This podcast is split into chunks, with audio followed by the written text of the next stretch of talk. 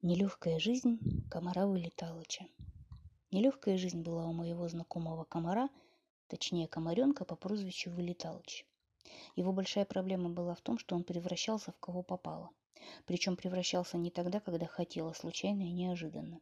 Например, летит он куда-нибудь по заданию комаринного командира по прозвищу Зудила, например, в цирк укусить клоуна.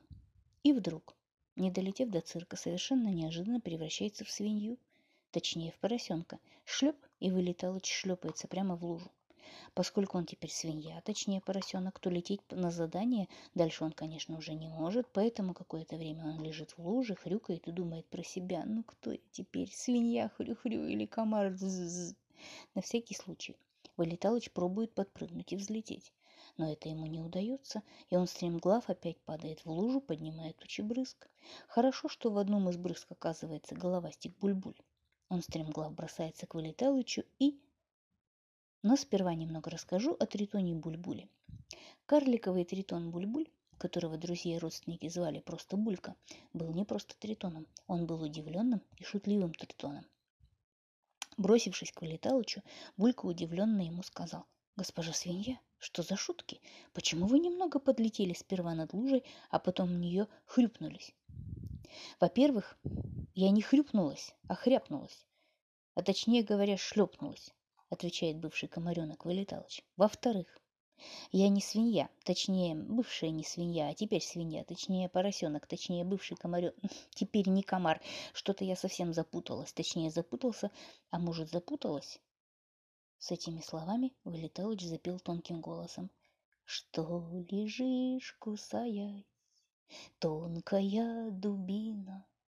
Дело в том, что после неожиданного превращения из комара в свинью Вылеталыч был, как говорится, не в своей тарелке. Он вообще был не в тарелке, а в луже.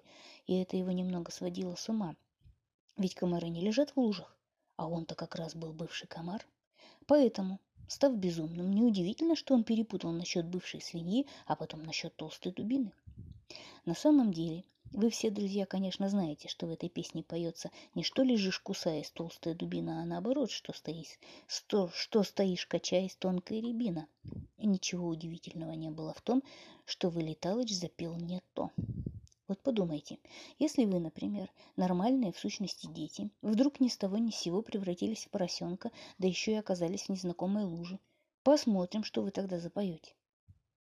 Вылеталыч еще больше удивился, услышав разговор у самого уха, но никого не увидев. Ведь это был карликовый, то есть маленький тритон, да еще к тому же тритоновый мальчик Бульбуль по прозвищу Булька.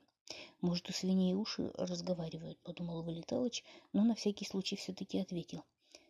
Я просто хотела э, взлететь. Так что ж хотела, да не взлетела? Спросил Булька потому что недавно я был комаренком, а теперь неожиданно стал поросенком, ответил Вылеталыч. А ты говорящее ухо, что ли? Булька решил подшутить над удивленным комаренком и спросил. А ты разве не знал, что у поросят левые уши разговаривают? Но это он зря сделал, потому что Вылеталыч тут же крепко схватил себя за левое ухо, а вместе с ним и за Бульку. И плохо бы пришлось Бульке, если бы не очередное превращение Вылеталыча. В кого он превратился и что с этим, кем приключилось, вы узнаете из другой истории, которая называется «Облачко Лиза и помоечный кот». Я ее потом расскажу, потому что она слишком длинная и не влезает в кукумбер. Могу только добавить, что неукушенный клоун по прозвищу Балбескин чувствует себя хорошо и будущим летом собирается в Китай. Почему в Китай? Я и сам не знаю. Кладу 50 копеек.